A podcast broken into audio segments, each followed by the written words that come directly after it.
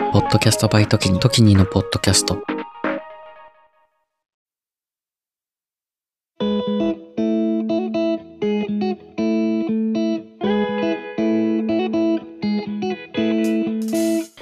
こんにちは。地球地元化計画パーソナリティの時にです。この番組は数年後に仕事を辞めて世界一周をしたい私時にが各国に詳しめなゲストと一緒にその国の魅力について語り、あよくば1週間分の滞在計画を立ててもらおうという世界一周準備系ポッドキャストです。今回ね、計画を立てる国はスペインということで、まあ1回目と2回目でインドネシア、オーストラリアってちょっと東南アジア付近続いたんですけど、急に飛んでヨーロッパですね。ゲストはマオに来ていただきました。まおです。よろしくお願いします。よろしくお願いします。マオもね、あの前回のユラに続いて 大学の友達ということで、めちゃくちゃ大学のまあ友達を呼んでるんですけど、はい。マオはいつからスペインってなったんだっけ？うん。それが割と、まあ、うん最近というか、うん。大昔からスペインに興味があってっていう話ではなく、うん、大学2年からスペインに興味持ちました。2年の夏だね。そうなんだ。うん。何があったんだ？そうあのトキニと私は同じ大学の同じ学科なんですけど、うん。まあ、英語で勉強するっていうところでそう。英語なんですよ。そうまあ、そこがきっかけに結構なってましてうんうん。もともとはその英語が自分の中で興味があってうん。英語ちょっとできるみたいなのが、うんうんなんとなく強みかなって思ってたんだけど、はい。入ってみたらみんな帰国子女と留学経験者っていうのでそうだね。そうこのままじゃ私のアイデンティティが足りんって思ってあで考えた時にまあスペインになりました。ーあー、なるほどね。あ、俺もそんな感じで、あれだわ。英語はまあ、そもそも喋れないから、まあ喋れるようになりたいなぐらいで言ったけど、はい、確かにアメリカをアイデンティティにはできないなみたいな。米国というか、英語、息もそうだけど、うんやっぱ東南アジアが好きだなみたいなので、東南アジア攻めてた節もあるし、うなるほどね。でも、唐突にスペインだね。まあ第二外国語でスペイン語を取ってて、うんうんうんあで時にも一緒に取ってましたね。あそうそうなんですよ。そうなんですよ。隠そうと思ったけどでそのベース大事。うんそのベースがあるっていうそう。ででも実は私時にはどうだったかわかんないけど、うん。大学1年生の時私は超不真面目でうん。あの普通に C 取ってたんですよね。あそうなの？俺スペイン語 S と A しか取ったことない。すごい優秀だ。授業中寝ちゃったりしてたり。でただ、まあ、英語だけじゃダメってなってう、ん。でまあなんだろう経済突き詰めるとかうん。全然ありだったと思うんです。けど、そうだね。ちょっと座学があまり好きじゃなくてですね。はい。語学も座学ではあるんですけど、うんうんうん。自分が興味あるのが、まあ、その中で語学だったのででうん。2外で学んでる、うん。まあ、比較的身近なスペイン語ってどうだろうって思って、はい。で唐突に2年の夏にうん。スペイン行ってみようって思ったんです。よすごいな。なんかモチベーションがないと言語頑張るのも頑張れない人で,、間違いない。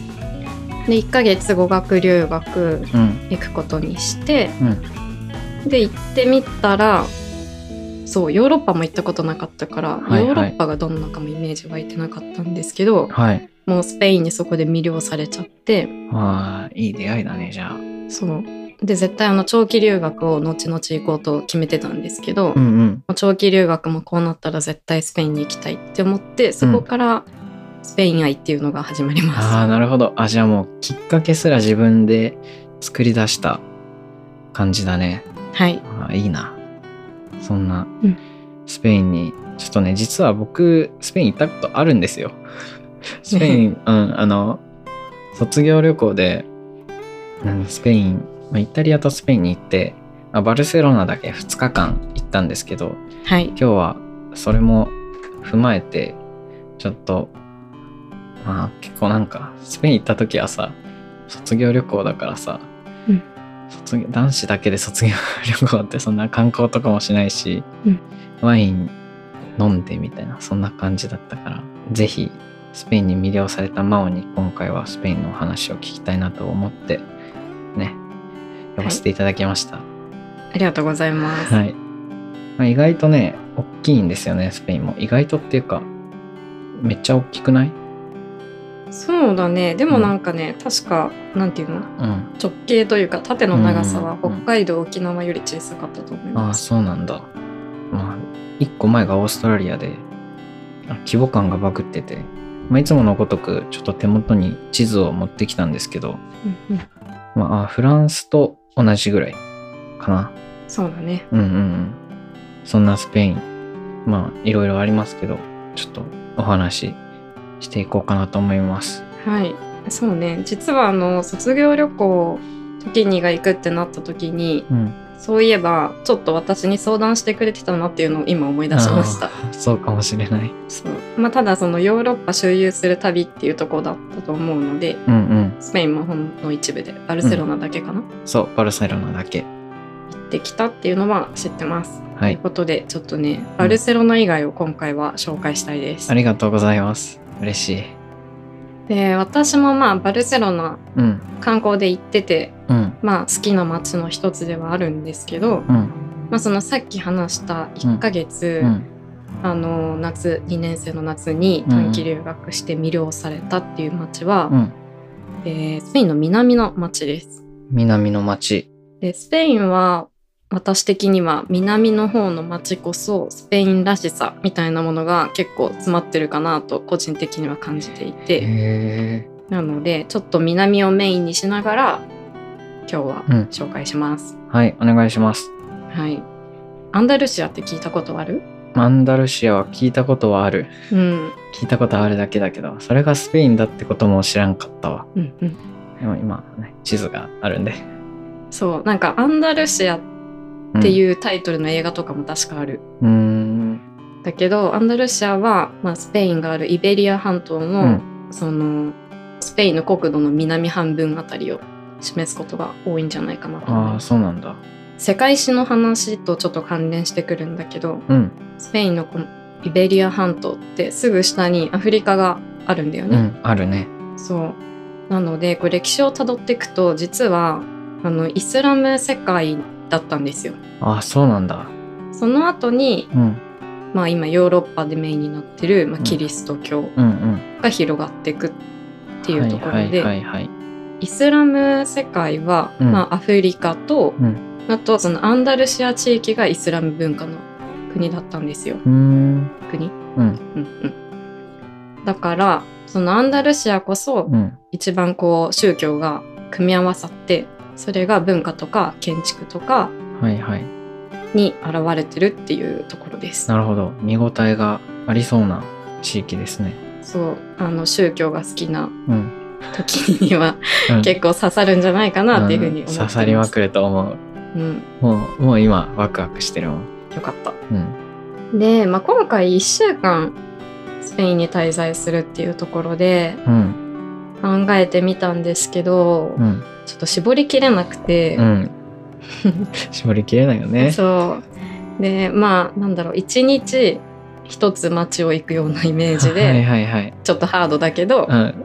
このくらい欲張ってほしいなと思ってます。はい。で絶対行ってほしい街はまず5つあります。うん。きっとなんか行くってなったら、んヨーロッパの他の国からスペインに入ってくるのかなってうん。思って、そんな感じがる。する。うん。アフリカに行くのか、ポルトガルに行くのかするのかなっていううんうん。仮説を勝手に立てて、うん。初めはその南のアンダルシア、うんで最後にマドリードに行って、うんでマドリードからだと、まあ、電車も飛行機もいっぱい出てるので、マドリードはどこだ？えっとね本当にスペインのど真ん中ですあ、わかったわかった。ど真ん中だ。そう本当にど真ん中、で一番初めは、うんセビージャっていう街ですセビージャ。発音によってはセビリアっていうふうにも言いますセビリアね。聞いたことあるかも、セビリアだったらうん。うんうん L がね、2つあって、そうジャになるんですね。その通り勉強したことあるんで。生かされてる そうで、まあ、アンダルシアの中でもうん最大の町なんじゃないかな、えー、あ、アンダルシアなんだね、セビージャは。そうそうそうそうでここは結構その新幹線みたいなやつとか空港とかもあるので、うん。まあ、スペインに入ってくる時も便利かと思います。はい。でアンダルシアといえば、うんフラメンコなんです。へえ、あ、そうだね。スペインといえばフラメンコだけど、うん、スペインといえばというよりは、うんアンダルシアといえばの文化なんだ。そうなの。あのねスペインも北の方行くと、うんうん。もう少しこうフランスっぽいというかうん。近くなっていく。フランスに近ければ近いほどフランスっぽくなるという。うん、フラメンコは時にはどんなイメージを持ってるかな？フラメンコはですね、これ全然どうでもいい雑雑談になるんだけど、僕ギターね、ずっとやってて、そのフラメンコってフラメンコギターっていうのあんじゃん。うんジャガジャガジャガジャガジャガっていう。うんあれなんか、こう、下げて、下げて、上げて、下げるで、1ストロークになんだって。うんじゃじゃじゃ、じゃじゃじゃ、うんうんじゃじゃじゃじゃじゃじゃじゃじゃみたいなイメージあんじゃん。うんそれを高校生ぐらいの時に真似してやったらささくれが全部めくれて血だらけになったっていうのが僕のフラメンコうんイメージですね。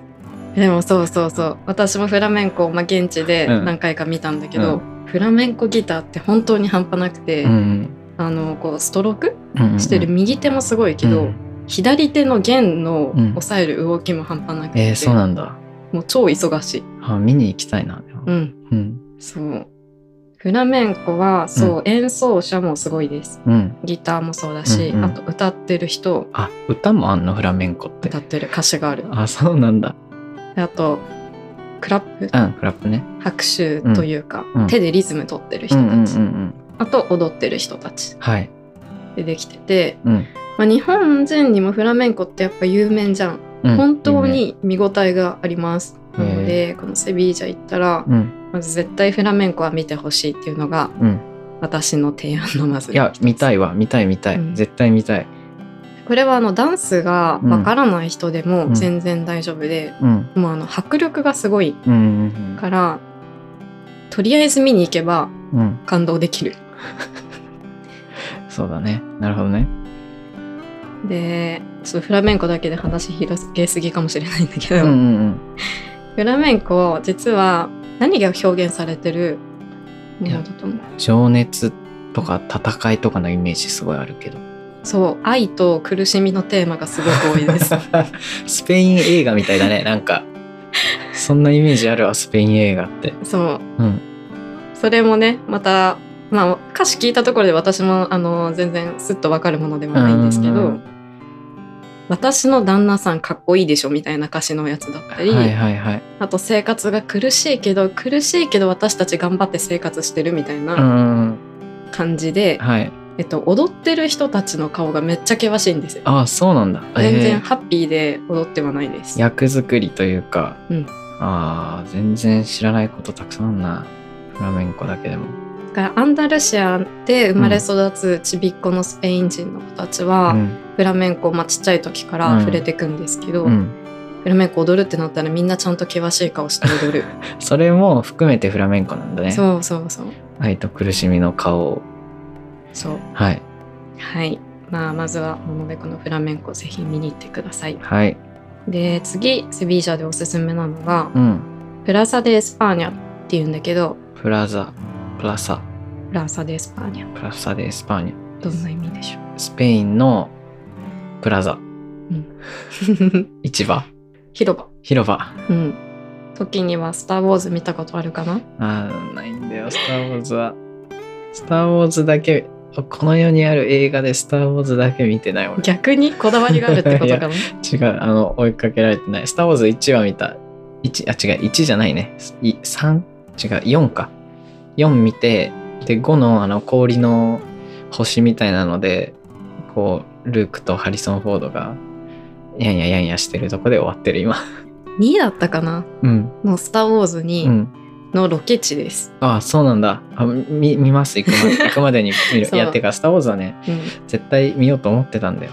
なんだ、時にはもう絶対見たことある前提でいました、私は。あごめんなさい。リアクションがちょっと違ったからで このうん。スペイン広場って日本語では言うんですけど、うん。セビージャといえばスペイン広場って感じですかね。観光地とかって調べると必ず出るんだけど、うん。とまあ広場大きな公園があって、うん。で公園の中に、えっと、建築物があって、うん。その建築物が、まあ、タイルとかうん。でできてるんですけど、うん。それがまあとにかくおしゃれ。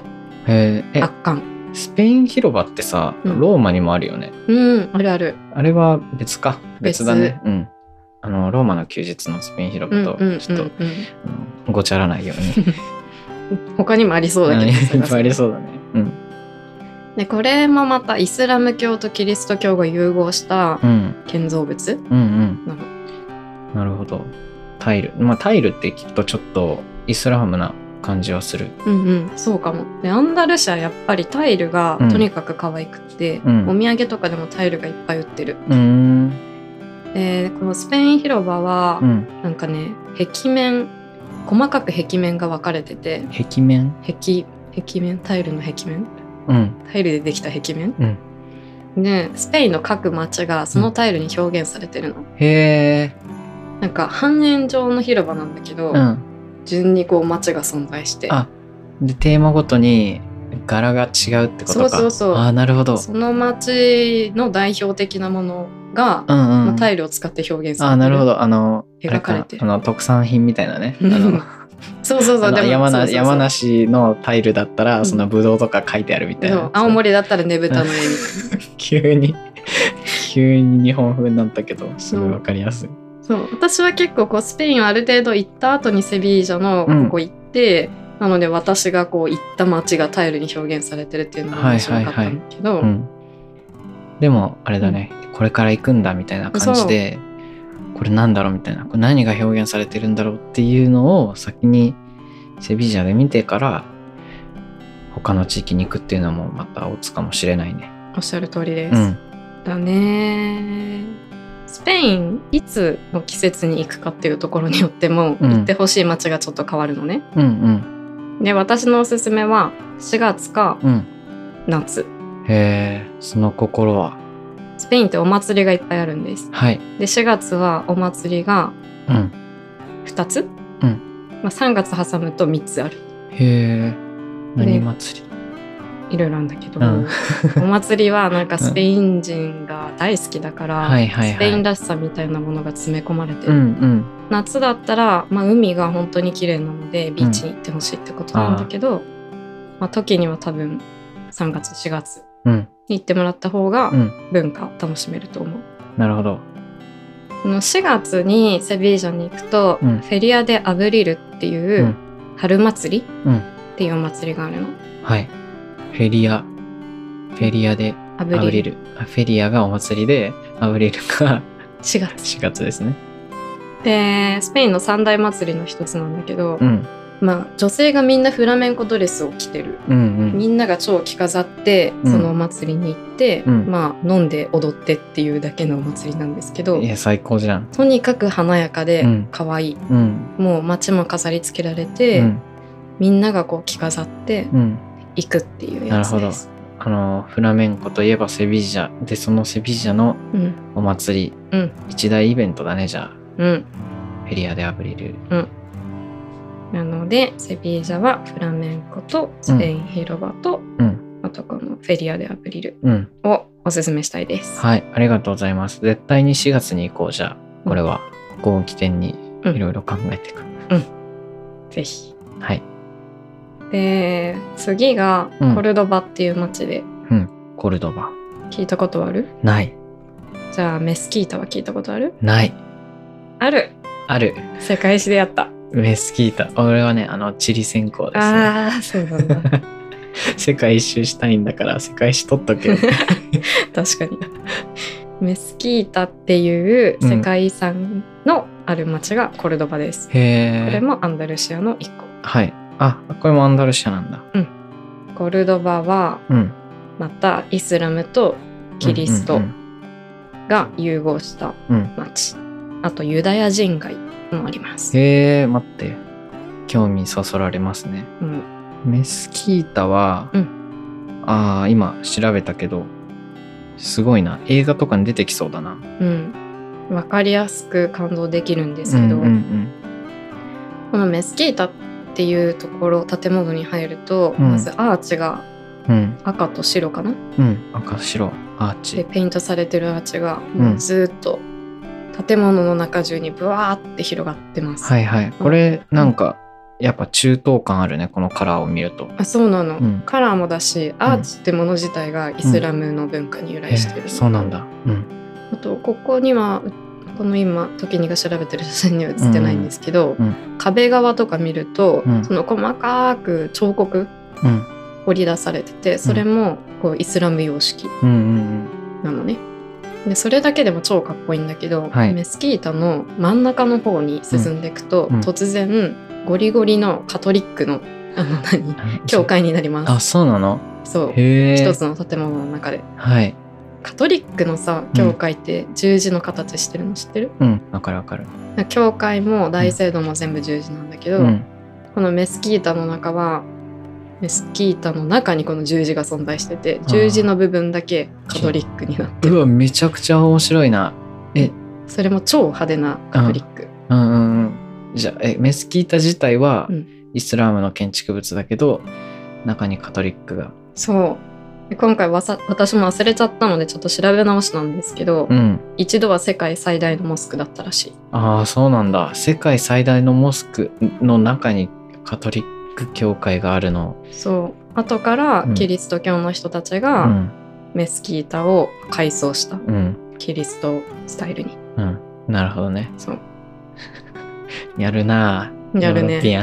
そう。ん。うでなんかこう私も何度か融合とかって言っちゃってるんだけど、うんうん。まあ、あんまりこの表現良くなくって、うん。スペイン語の先生にうん。コルドバの話をした時に、うん。メスキータって面白いですよねみたいうんうな、ん。イスラムとキリストが融合した建物がありますよね、うん。みたいなことを私が言っちゃって、うん。そしたらちょっとあの不服そうな反応をされました、侵略ってことですかね。そう。はい。あのお互い寄り添ってるわけではないといううんふうに言われたので、うんうんあそうなんだ。じゃあ第1回で喋ったインドネシアとは全然違うね。まあ確かに、うん。今なんかもうこんこっちの西側の世界は寄り添ってるイメージ全然ないですけどねもともと。でもなんか、まあ、キリスト教の人たちもイスラムの文化にうん。同じように感動したからうん。完全に取り壊さずにうんうん。中に入れ込んだわけじゃないああですか。そうだね、うん。そういうの素敵だね確かに。面白い。うん。はい、コルドバはこのメスキータ、あともう一つがユダヤ人街。うん。ユダヤ人街はうん。白い壁のうん。こう2階建てぐらいの家うん。が並んでるうん。一区間。うん。で白い壁にうん。青い鉢植えお花が入ってる鉢植えがはい。壁にくっついてて、うん。カラフルなお花が咲いてる、うん。なのでもう道が超可愛い何ユダヤ人街っていう名前なの？それは。それともユダヤ人街なの？そこは。もともとユダヤ人街でユダヤ人街って言われてる。ああなるほどね。でまあ今は、まあ、あんまり詳しくはわかんないけどまあ映えと。映映えと。え映えでまあ人気ですね、うんうんうん、絶対行ってみたいとこではあるね確か。にアンダルシアのお家の特徴でもあって、うん。家の真ん中にうん。パティオっていう中庭が存在するの。うーんあの吹き抜けはいはいはい。になっててこう日の光が直接入るようになっててうん。中になんかちっちゃい噴水とかある家が多い。うんうんでそのパティオのパティオがあってさらにそれがこうお花で飾り付けられてるっていうのが、うん。まあ、ユダヤ人街でも特に人気なお家で、うん。普通に住んでる人が住んでるお家なんだけど、それを観光客に対してもオープンにしてたりするから、面白い。そうあのお邪魔しますって言って入って、うん。素敵なお庭だなっていうふうにこう見て回ることができます。本当？うん、えー人の家に入れるのいいな。なんかそこ目指したいじゃん。こう旅行だけじゃなくてさ最後は地元のなんかに触れたいなって思うけどさうん、それがオープンになってる場所ってすごい嬉しいな。一応暮らしとかもちょっと見えたりしそうで。んんうんうんそう。うん。あのホテルとかってやっぱヨーロッパすごい高いんだけど、うん。だからあのホステルうん。とか Airbnb を私はよく使っていて、でこのコルドバにある私が泊まったホステルは、うん。ユダヤ人街に泊まれるんだよね。えー、普通のホテルだったら、うんまあ、絶対無謀な料金になっちゃう。ん。だけど、こに2段ベッドとかでっていう感じではあるんだけど、もうそのホステルの中に超絶可愛いパティオがあるみたいな。はい。パティオ。行きたいなでそばにあの、うんイスラム式のカフェうん。サロンでテっていうところがあって、うん気に入って結構何度も行ったんだけど、うんうん。そこはこうムスリムの人のお菓子うん。アラブな感じのお菓子と、はいチャイとかがああ、そっかそっか。飲めたりして全然雰囲気違うなそうハラルフードだしうん。もうっていうかもうスペインのイメージじゃないもん、今のところ。アンダルシアが。そうだねそうなんだ。そうそうそうはいはい。というのがコルドバでしたうん。コルドバ。うんセビージャに続き、コルドバ、アンダルシアですね。セビージャからコルドバは、うんあの電車でもバスでも行きます、うんうんうん。行きやすい。で最後にもう一つ、うん。えっ、とアンダルシアの町で、うんグラナダっていうところあ、聞いたことあるぞ。うんうんアルハンブラ宮殿はどうでしょう？ある。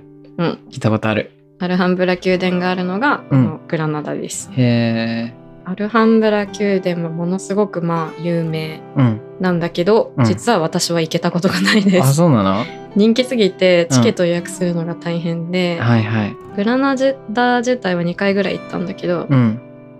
そうチャンスを逃してますえー、絶対行きたいな。うんこんなカツカツの予定だけど、そうなの絶対行きたいな、アルハンブラ宮殿。うん絶対行った方がいいと思ってて、私も次行くうん。機会あったら絶対行こうと思ってる、うん、チケット制っていうのはね事前に知っておくとかなり嬉しいわ。うん。一つ一つ行きたいところってさ行きたいって思うけどさ予約するのってなるじゃん。うん。イタリアでコロッセオ行った時あの中に入るの予約するの知らなくて、うん。コロッセオ外から見て、うんうんここまで来たのに入れないのって思ったからちょっとアルハンブラはそうならないようにしたいわ。うんそう、うんあのーサグラダ・ファミリアとかも予約制じゃん。うんあ予約しましたサグラダ・ファそうミリアちゃんと。あれも予約しないと絶対入れないっていう。うんそうだね。そうそのアルハンブラ宮殿とあとうん。アルバイシンっていう、今度はイスラムの人たちの居住地区。うん。でこれはとあ、うんそっかさっきのはムスリムだね。あムスリムじゃない。ユダヤそう。人外 大体ユダヤの人と、うん。まあ、イスラム教徒のムスリムの人と、あとカトリックのキリスト教の話がうんうんうんうん。文化に出てきます。はい。出てきてます。うん、でなんだっけ？今回は。イスラムの？アルバイシンっていう町です。アルバイシン。地区か。うん。ここは今もイスラム教の人たちが住んでるので、うん。観光地なんだけど、うん。いる人の雰囲気とかも違うのとはい。レストランとかも違くってカフェとかもあのシーシャバーが大量にあるみたいな。あーいいじゃん。本場の C 社そう。でまたチャイとかが出て、うん。であとこうランタンっていうの？うん。グラスの可愛いカラフルなあやつが天井からいっぱいくっつけられてるみたいな、はい。えめちゃくちゃ綺麗だな。うん。素敵じゃん、てかさこうコーヒーのイメージすごいんだけどスペインって。うん今のところチャイ チャイがいっぱい出てきてていやお僕はあのコーヒー飲めないから、うん。結構嬉しいんだけど今のところ、ものすごい楽しいよアンダルシア、ちょっと私の好みが完全に出ちゃってて、うんあの私はコーヒーも大好きだけど、うん、イスラム文化も大好きだからそこばっかちょっと主張しちゃってるとこあるね。いや嬉しい嬉しい、といううん、今回まず話したのがアンダルシアの3つの町。セビージャコルドバグラナダでした。はい。ありがとうございます。はい。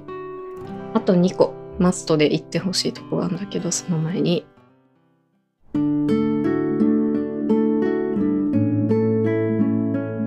ゆる現地語コーナー。このコーナーはせっかくその国に行くのだから現地の言葉を少しでも学んでいたら全然楽しみ方も変わるよねという現地のでのコミュニケーションを手助けするコーナーとなっております。今回はどんな言葉を紹介してくれるのかな？はい。スペイン語の食べ物と掛け合わせて、うん。食べ物の名前うん。をスペイン語でうん。現地で使ってほしいなと注文するときに。おーえっ、とパエージャそう、パエジャもそう。パエリアですね。うん。はい。あとなんか知ってる？えあのパエリアしか知らないスペイン料理。あとスペイン風オムレツ。うん、そう、スペイン風オムレツはうん。日本語だとそう言うんだけど、うん。現地ではなんて言うかな？えっ、と、オムレットでスペイン、エスパニョール。残念ながら違うんだよね。全然違った。トルティージャなんだよね。え？メキシコだと全然違うもの示すんだけど、うん。スペイン風オムレツはスペインだとトルティージャってトルティージャ。そう全然イメージ。っていうか、トルティージャって聞いたら、トルティーヤ出てくんのかなって思っちゃうもん。ねうん。違うんだよへえ、あの、スペインホームレス。うんオムレツの中に具だくさんの。そうでそれも種類があってね、うんうん。ツナとか、うんマッシュルームとか、うん。ほうれん草とか、うんいろいろあるので、はい好きなものを選びつつへえ、トトルティージルティージャって言ったら出てくんだね。うんえ、だってさ、もし写真がなかったらさ、メニューにトルティージャって書いてあったらさ、うんこれがあのスペイン風オムレツだなんて絶対わかんないじゃん。そう多分メキシカン料理行かない限り、うん。スペインででメニューに書いてあるトルティージャは全部うんオムレツ、あ、そうなんだ。へえ、知らなかった。パエジャとうん。トルティージャ覚えたね、はい、覚えました。あとあのコーヒうん。ーのイメージあるってさっき言ってたじゃん、うん。カフェラテの文化うん。なんだよね、うん。うん。カフェラテは覚えてる？カフェラテは、え、どういうこと？スペイン語で え、カフェラテ？じゃなくて、えっとコーヒー with ミルクっていう言い方になるんだけどああ、えっと、じゃあ、ミルクイカフェ。うん確かに確かにアンドじゃないくて with だから、うんそうするとコンなのねああ、それはちょっと習ってません、僕。いやそうかなでミルクはレチェって言いますへえ。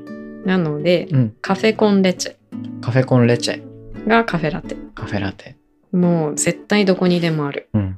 カフェラテ、本場？本場かわかんないけどさ、飲みたいよね、ぜひ。そうコーヒーストレートで飲む人あんまりいないんじゃないかなエスプレッソ単体で飲むのはイタリアで、うん必ずミルクを入れるのがスペインスタイルへえ。何も入れないで、ウイってやるのが日本スタイルですね。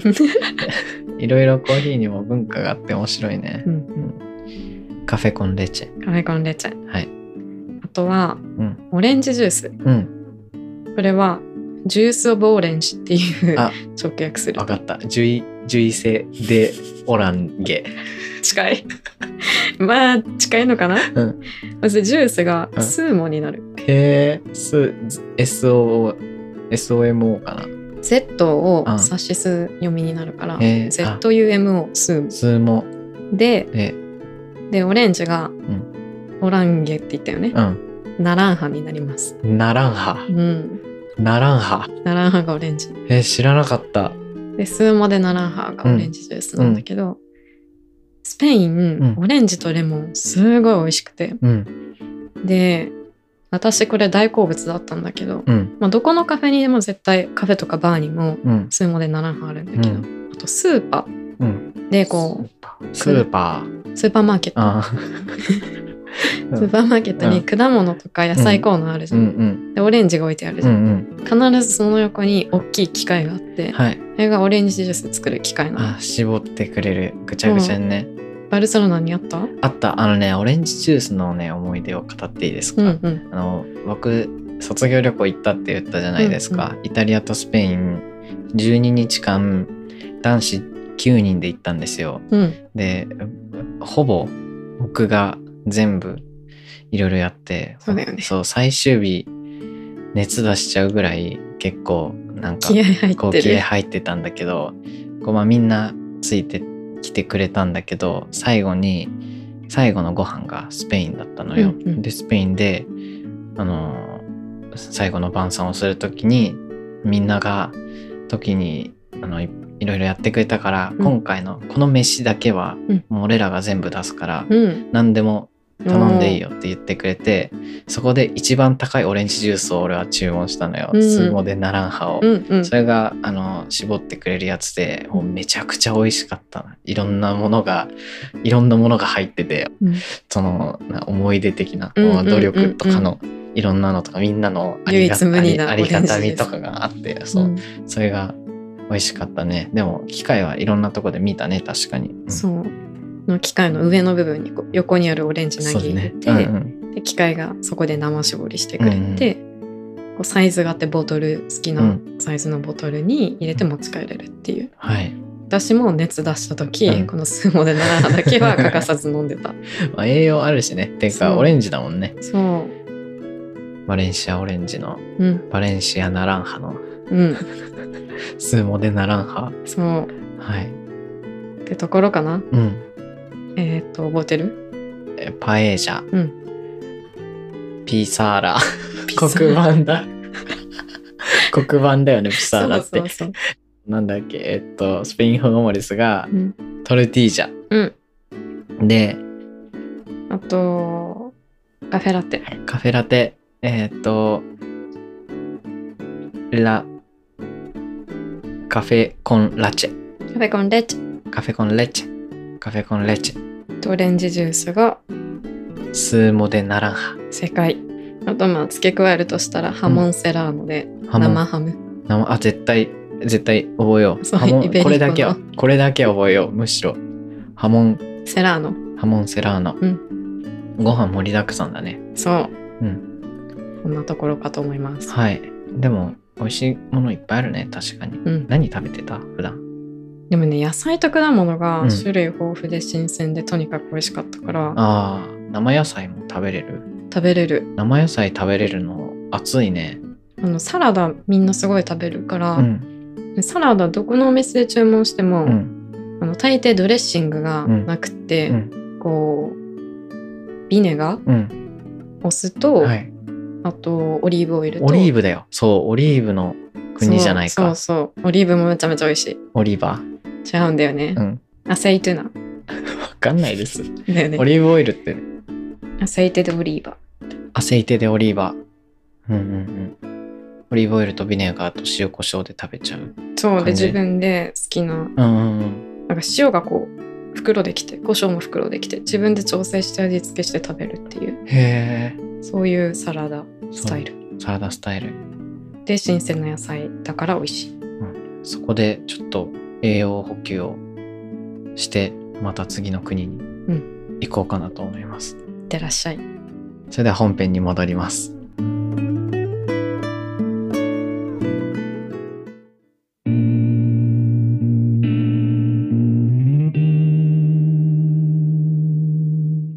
はいであともう一つもう二つうん。キニに絶対行ってほしい街がありますはい。で今回アンダルシアから離れてうん。もうちょっと北に行うき、んまあ、真ん中にマドリードがあるって伝えたんだけど、うん。のマドリードから行ける2つの町うん。1つ目がクエンカクエンカ、2つ目がトレドトレド。クエンカは、マオが言ってたと勝手に思ってるけど。その通りですよく覚えてくれてた、この一番初めに行ったアンダルシアの町っていうのは、うんカディスっていう、うん。なんかほぼアフリカみうんたいな、大西洋に面したはいはい。半島みたいなうん町で、うん2回目に行ったのがクエンカうーん。1回目は、その、あれ？その2週間行ったってやつ？1回目1ヶ月でホームステイで、うん。ほぼ何もスペイン語話せないままで行ったうんうん。町、なるほど。で、2回目が、大学3年 ?4 年の時2年のね冬、あ、めっちゃ詰め込んでんだ。あそう あ、なるほどね。クエンカ。クエンカは実はスペイン大使館がなんか企画したもので、こう奨学金を少しもらいながら行けるってはいうはい。のに申し込んで行ったなるほど。2週間の留学はい。じゃあ、ホームだね。マオの。そううん。で実はこのクエンカで私を受け入れてくれたホストファミリーうがん。めちゃめちゃ仲良くなって、うん。私のことを自分の娘だっていうふうに家族が言ってくれて、うんうん。まあ、なので私のスペインの家族です、はいがいるのがこのクエンカ。はい。じゃあ、ご挨拶に行ってきます。あそうそうそうそう、本当にクエンカ行ってくれるのであれば、うん。スペインの家族紹介します。うん。はい。嬉しいな。はい、でこのクエンカも世界遺産なんだけど、今回はえっ、と大自然の中に結構あるうん。あ自然系は、なんか今のところ欠けている。欠けてるというか、なかったね。うん宙吊りの家が有名な町です。へえ。え宙吊りの家っていう家が世界遺産に登録されてるんだけどスペイン語でなんていうの？カサス・コルガーダスカサですね。そうカサス？カサスは複数形になってて、うコルガーダス。宙づられた家たち。はいはいはい直訳かな。断崖絶壁にうんあるんだよね、家が。そう、うん。アパートみたいなそ4、5階建ての。う。うん。それが本当に崖のうん。際に並んで立ってるっていうところから、うん。もう遠くから見てもうん迫力というか、うんうん。それがまあ宙づられてるように見えるっていうのでこの名前になったらしい。へえ。ここはあのかなり小さな町うん。なので、まあ、正直半日ぐらいで回れるかなっていうふうにも思うんだけど、うんうん。えー雰囲気が独特だね。うんまたアンダルシアとはだいぶ違う。うんうん。自然の中、山の中にあるみたいな。そう。その私が初めて行った2週間の時はう、ん。すごく天気が悪くって、うん。ずっとなんか小雨うん。で寒くて霧がかかってて、うん。で建物とかがちょっと色あせてて、うん。で街のライトはオレンジでちょっとボワーって広がってるような感じ。はい。なんか、怖い。ハリー・ポッターみたいな感じする。そう、うんで夜になると人すごい少ないし、うん。なんか初めの印象はすごいちょっと暗くて幻想的みたいうんうなん感じだったんだけど、うん後に長期留学行って、まあ、何度もクイーン会行っててうん。うん。晴れた日に行くと全然印象違くってはい。もう緑がたくさんうん。大自然はい。でハイキングに超最適ああ、いいね。ちょっと、天気を狙っていきます。そうう、ん。あの歩くのが好きな人はこう小道をねはい。ずーっと歩いていくとその崖の上まで上がれるの。で崖の下が結構今人がいっぱい住んでる地域、うんうんで崖の上の方になればなるほど古い町が広がってて、はいはいはい。で大聖堂とかもあるああ、その、その町自体が世界遺産になってるの？うーんと上の方だねうん、なるほど。上の。で宙吊りの家がメイン、あ、クエンカのうん世界遺産。そう傘で、カサスでコルガーダスカサスでコルガーダス、チューズリの家。そうちなみに、うん。私は知らないんだけどうん。「空の音」っていうアニメ知ってる？知らないですね。ねこれは話にならないですね。え 超余談なんだけど、うん。私も知らなくってそのスペインの家族が教えてくれたんだけど、うん。クエンカは日本のアニメのうん。舞台になった街だよって言われて、うーん。そうなのって思って調べてみて、うんあ本当じゃんってなったあ、本当だ。なんか、今調べたけど、結構がっつりクエンカうん、がっつりクエンカだね。うんえっ、と、どういうアニメなんだ、これは。わかんないですまあ、戦争で荒廃したうん未来みたいなうんのの、その一部隊の、一小隊の話だね。でも確かに、ちょっと古くて幻想的で崖の上に立ってる感じは、現実のものとは思えない感じはあるね。うんうんううんん。ね本当にその霧がかってた時はうん。魔法にかけられてる感じというか、はいはいはい。あ、ぜひ行ってみたいな。あとクエンカのところでうん。ちょっと紹介したいのが、うんパラドールっていううん。ホテル的なものでしてはい。昔うん。城だったところがはい。ホテルに内装改装うんうん。されてるっていうのがパラドールパラドール。スペインの各地とあとポルトガルにもあるらしいんだけどパラドールっていうのは、その、パラドールっていう形態の泊まれる場所がいろんなとこにあるっていうその通感じ。りうーん。でなので今まで行ったアンダルシアの街にもきっとあるんだけど、うん。要はお城に泊まれるっうん。ていう、そういうことだよね。そうそういうことか。そう修道院だったりお城だったり、いはいはいはいろいろなんかあるんだけど、うん。すごい高そうって思うんだけど、うん。意外と日本人にとってはうん泊まれなくもない価格で、はい。ちょっと贅沢にはなるんだけど、うん。いい思い出にはなるんじゃないかなって思ってて絶対泊まりたいんだけど、うんそうなの私もまだ泊まれてなくて。アンダルシアでユダヤ人の、ユダヤ人街のうちともるし、うん。クエンカうん。とか、まあ他の国行った時もね、その、なんだっけ、もう忘れちゃった。パラドール？パラドール。うん。パラドールって言葉さえ覚えてればうん。調べられるし、ただパラドールはスペインとポルトガル限定らしい。へえ、そうなんだ。なんか、似たようなものは他にもあるのかもだけど、うんうんうん。まあパラドールっていう形態をとってる。うんうんうん確かに。でも、スペイン、ポルトガルで、それはメインになりうるね。うんうん。おすすめのお城とかをちょっと調べていって泊まっていきたいね。そうしてください。ははい。い。以上がクエンカで、うん。最後トレド。うん。トレドはマドリードから、電車とかバスでうん。1時間ぐらいで行けたんじゃないかな。えーえ、クエンカもうんトレドもマドリードの中にあるわけではないの？ではない。クエンカは、うん。もうちょっとバスでかかる。2、3時間ぐらいだったかうんうな。んトレドの方が近い。うん。はい。トレドも世界遺産で結構有名で、日本人にも比較的馴染みがある街。うん。まあ、大聖堂がまずは有名で、はいまあ、大聖堂って実は各町に存在するので、うん。どの町の大聖堂行っても正直楽しいんだけど、うん私のおすすめはこのトレドの大聖堂。トレドの何大聖堂？カテドラルって大聖堂のことを言うんですけど、うんトレドカテドラル、うん。トレド大聖堂だね。うん、カテドラルでトレド。はい。カテドラルでトレド。わあ、すごい。そう私は教会とか大聖堂巡りが結構ハマりましていやー、いいなー本当に羨まし旅行でどっか違う街行くたんびに、い。うん。もうちょっと教会はありすぎて巡りきれないんだけど、カテドラルだけは多分ほぼ全て行ったんじゃないかな。そうだよね。教会じゃなくて大聖堂だからね。そう。大聖堂って、やばいな、このサイズ感。この規模感。うこれは、いいね。こう、僕はずっと、プロテスタントのさ、学校に行っててさ、まあ、小学校はカトリックで、あカトリックを学んだ後プロテスタント学んでて、うんまあ、プロテストしてるからプロテスタントなんですけど、カトリックに。でも、やっぱこういう文化的、圧倒的華やかさというか、う神を賛美するためだけではないが、カトリックは。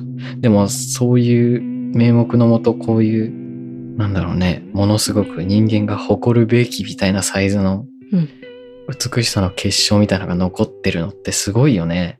そう。うん。なんか分かりやすく、うん。崇拝する人たちを感動させに来てるというか、ねもう、まあ、まあそうだね。芸術の塊。そう、うん。アートと宗教うのん。組み合わせがすごいよね。うん、すごいね。だからあのエル・グレコとかって聞いたことある、うん、あるあるあるある。有名なスペインの画家なんだけど、エル・グレコのうん。描いた宗教画っていうのもこのトレドの大聖堂の中にいっぱい存在してたり、へあとは、まあ、たくさんマリア様イエス様の像とかーはいはいはい。大聖堂の中にカトリックだ。大量にいるわけです、はい。ちょっと圧倒されてほしいなっていうところ、あとはこのトレドとかもあの、要塞都市なのかな？うんうん。でそういうところはなんか中世の名残っていう感じで、はい。ちょっと中二病心をくすぐる、うん。あの剣とかうん鎧みたいなのを売ってるお店がいっぱいあるの。売ってるんだ。そうなんか買わなくてもいいけど、うんそういうのは含めて街歩くのがきっと楽しい。ああ、いい。なんか、冒険が始まりそうなね。京都に行って木刀買うテンあションで。買いたくなっちゃうかもしんないけど、鎧なんて買ってどうするんだって。そうん、うなんだけど、うん面白いっていう。あでも鎧と剣が売ってる店とか見たことないから、うんそれだけでもかなり楽しいと思う。うんそう思います。はい。ちょっと話長くなっちゃったんですけど、うんうん。以上が私が絶対行ってほしいと思った街5つでした。はい。ありがとうございます。いや 詰め込みすぎ。ー、詰め込みすぎだね。一週間。いや、でも、ものすごいヘトヘトな一週間だと思うけど、まず、なんだろう、スペインのイメージって、僕が持ってたものだと、なんなんだろうな、ヨーロッパ、ヨーロッパだな、みたいな。ヨーロッパ、そんな感じだったけど、うん全然感想もクソもないけどさ、アンダルシアの話して、まあ、地図見て、確かにほぼアフリカだなっていうのは、うんうん意外と気づかないところだね。これ、行ったりとか、地図眺めたりしないとわかんなくて。うん、アンダルシアの、この、なんか独特さ、ヨーロッなんまあ、ヨーロッパっていうイメージもよくわかんないけどさ、うんうんわかる言いたいこと。うん。まあ確かに地理的にいろいろ、この今のさ、国境、特にヨーロッパってさ、うんそのスペインはスペインとしてさ、あの育ってきたわけではないというか偶然こういう区切りになってしまっただけであってスペイン文化っていうよりもやっぱ地域地域町々領主様 ごとにそういう文化があってっていうのを改めてあの多彩だなっていうのが実感しましたね。そういうちょっと他のヨーロッパでは見られないスペインならではの雰囲気っていうのが、多分私も結構好きで。うん。ありがとうございます。真央が魅了されているうんスペイン、僕もね、魅了されていきたいな。スペイン行く用事はあんの？そろそろ。そろそろどんね、くらい行けてない？2、3年ぐらい行けてないかな。ああ。次行くならどことかある？サンティアゴでうん。コンポステーラっていううん。町がうん。北西にある。はい。ガリシアの一部。そうね、ちょっとまた宗教要素が強くなっちゃうんですけど、うん。あの、巡礼、聖地巡礼のはい。最後の町。へ最え。後にたどり着く。みんなここを目指して歩いてくるっていううん。ゴール地点がこのサンティアゴ・でコンポステーラです。へえ、エモ。エモいな。で、これ、うん。実はすごくって、フランスのピレネ山脈とか、うんそっちの方から、あの、正式な巡礼の道は続いているらしい。うんうんうん。何本か道はあるんだけど。はい。で、昔の人たちは、こう山を越えてうん何日も何日もかけて、ここを目指すっていう。はい。で何があるかっていうと、あの、キリストの重要な人物、ヤコブ。の、なんか遺骨がある。らしくって、それをこう崇拝するためにうん。行くんですよ。はいはいはい。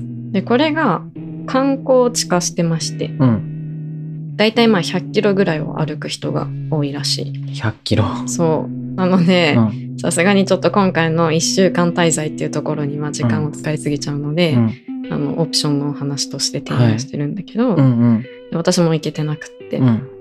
この100キロ歩いてみたいなっていう。うん。歩いてみたい。ヤコブの遺骨でしょ？そう。とんでもないな。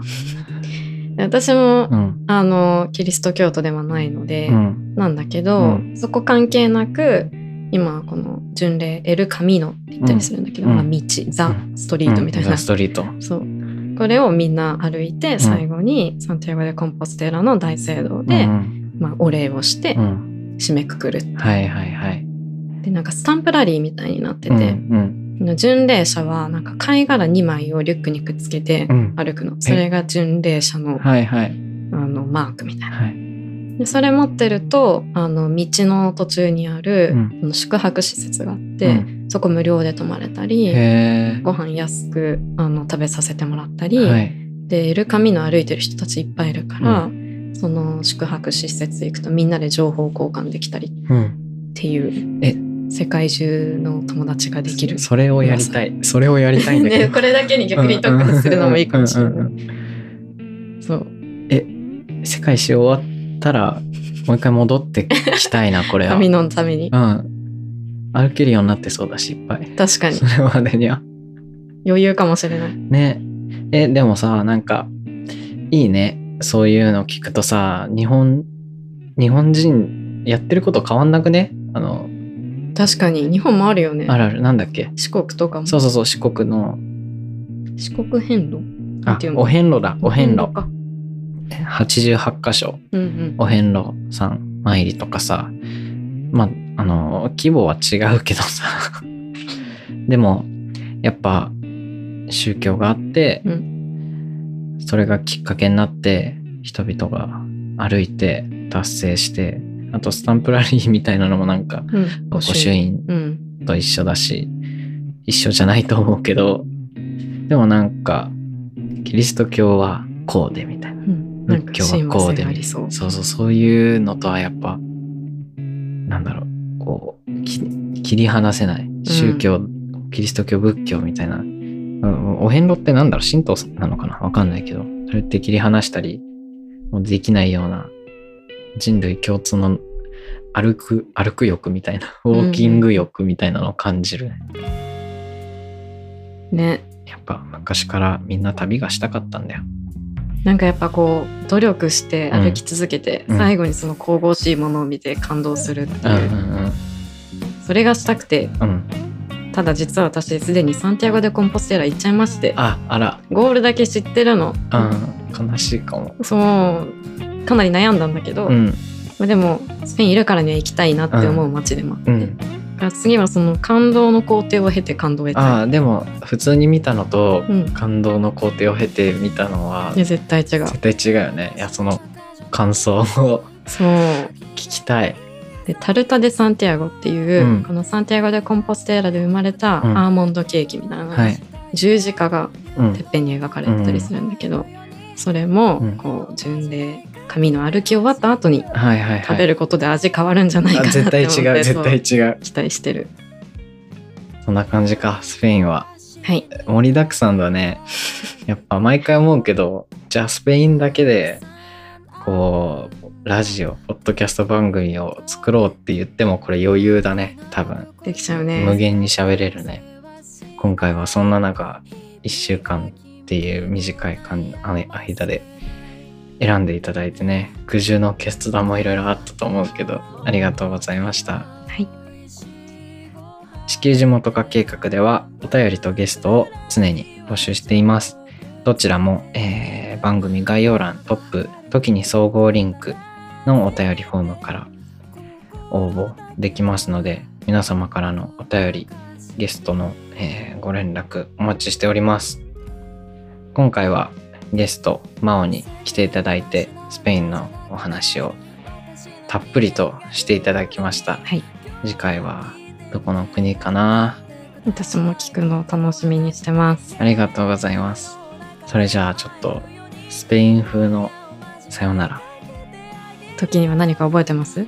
アスタラプロキセバセわかるアスタラプロフェデマセマーニャみたいな。また来週みたいなのアスタラプロキスマツマンうん。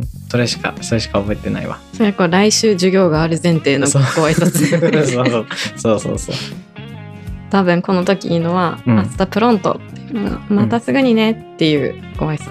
おいいね。じゃあまた皆さんまた次回お会いしましょうアス明日プロント。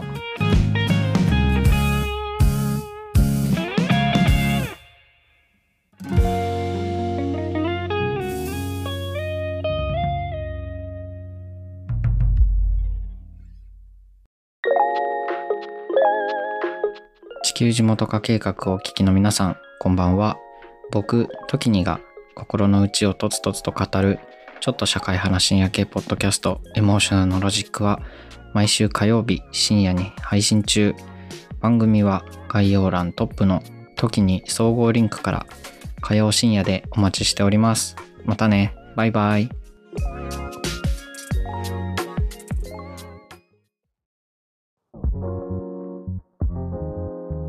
時にです。今を精一杯生きる同世代ゲストたちとのフリートークの中からみんなの将来への種を見出していく未熟な僕たちの未来へのアーカイブ。